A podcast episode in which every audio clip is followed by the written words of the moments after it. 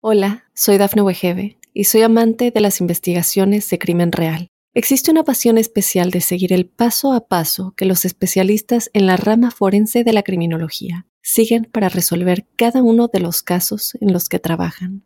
Si tú, como yo, eres una de las personas que encuentran fascinante escuchar este tipo de investigaciones, te invito a escuchar el podcast Trazos Criminales con la experta en perfilación criminal, Laura Quiñones Orquiza en tu plataforma de audio favorita. Para los Leo, un saludo muy especial a la luz de este mes de diciembre. Quiero comentarles que a la luz de esa expresión colectiva y de esa visión macro que ofrecen eh, los desplazamientos de los planetas rápidos, quisiera enfatizar la presencia de unas prioridades que se plantean para el curso de este mes y se asientan en dos términos. El primero es abrazar y el segundo alegrar. Y digo abrazar porque están en un periodo en donde su magia, que además de eso es grande, eh, sobre los demás asciende a un pico muy alto. Así que tienen el poder de la convocatoria. Nacieron con él y se ve avivado durante este periodo. Su fuerza, su, su magia. Es el tiempo donde la reunión, el encuentro y el propiciar la cercanía y la conexión entre las personas es algo que les va divinamente. Así que deben aprovechar el protagonismo con el que nacieron, la magia, la fuerza y el empuje, al igual que la credibilidad que les es característica para generar reuniones, alimentar cosas positivas, eh, implementar cosas que sean beneficiosas para los compañeros de trabajo, para la familia. Bueno, todo lo que hagan simple y llanamente tiene un efecto contundente en la vida de los demás. De la misma manera, quisiera comentarles que estas apreciaciones son globales y colectivas para toda la familia de los Leo. Y digo familia porque estamos emparentados, hacemos parte de una cantidad de grupos, de agrupaciones, y en este caso, bueno, el grupo de los Leo.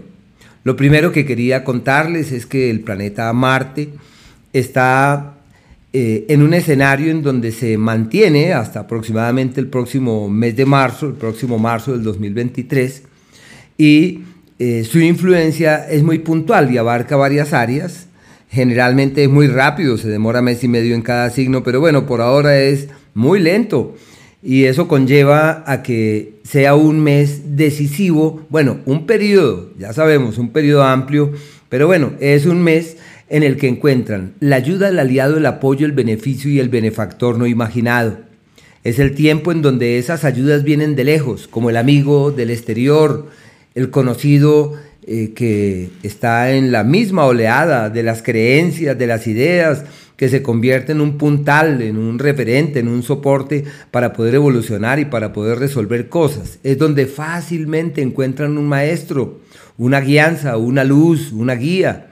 Y pueden también encontrar el punto de apoyo requerido para destrabar aquello pendiente con una propiedad o con los temas pertinentes a la familia. Lo único es que habla de familiares enfermitos y de situaciones descontroladas para ellos durante este tiempo y deben estar prestos con el fin de poderles ayudar y de poder participar en sus dificultades y en sus complicaciones. Por eso es una época irregular para terceros en ese sentido.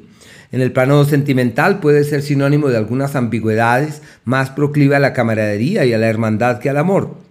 El planeta Venus, hasta el día 9, está en un entorno muy bueno para la vida sentimental y romántica, pero especialmente como para el sexo, para la pasión, pero también para el abrazo y la conexión profunda con el otro. Es una época donde se afianzan las conexiones emocionales, donde se reiteran los vínculos con esas personas con las cuales se comparte, la creatividad en un pico muy alto, sus dotes pedagógicas enaltecidas, su habilidad para transmitir lo que se sabe, maravilloso ese ciclo.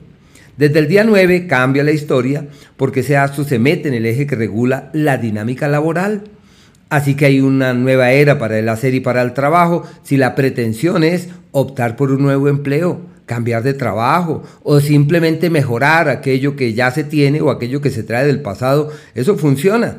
Si la idea es conseguir trabajo, el tiempo ideal para pasar Em, hojas de vida, para el contacto, el lazo con el otro, bueno, lo que se haga para que la situación laboral se destrabe y evolucione, maravilloso. Y no olvidar que es el astro de la dulzura, del amor, del cariño.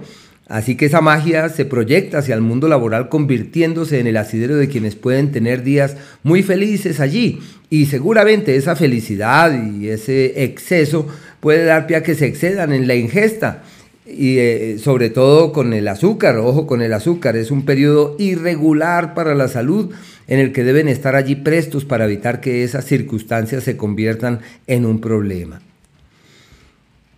El planeta Mercurio está hasta el día 6 en un entorno perfecto para tomar magníficas decisiones en el ámbito laboral. Así que estos primeros 5 o 6 días, bueno, con Venus hasta el día 9, es un, es un tiempo maravilloso para reorientar el trabajo, reorganizar la dinámica laboral, tomar grandes decisiones en ese sentido. Bueno, todo lo que se haga eh, en ese sentido es perfecto. Les decía, hasta el día 6 perfecto para soñar con un mejor escenario laboral, para concebir un nuevo escenario en el mundo del trabajo. Pero hasta el 6, el periodo perfecto para el amor, para la piel, para los sentimientos, para la conexión verdadera con el otro. Y ya desde el 6 sí se destraba el tema laboral.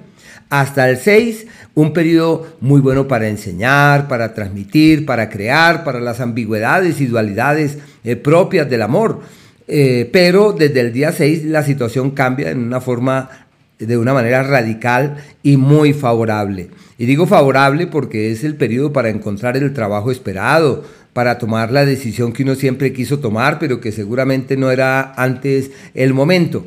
Y la salud requiere de muchos cuidados porque cuentan con Venus y Mercurio que avanzan por ese lugar Mercurio desde el 6 y Venus desde el día 9 como un periodo irregular para la salud y hay que multiplicar los esfuerzos para evitar que esas circunstancias que se viven, lo que pasa, lo que ocurra, no se convierta en foco de malestares. Aprovechar que es el astro de la comunicación que entra ahí en el eje del trabajo para generar una dinámica creativa y amable con los compañeros, para alimentar nuevos proyectos, generar nuevas dinámicas y magnificar estos tiempos mm, de diciembre, tiempos de Navidad, para generar una mayor conexión, para que la gente se suelte, se libere y encontrar así como esos caminos apacibles y armoniosos.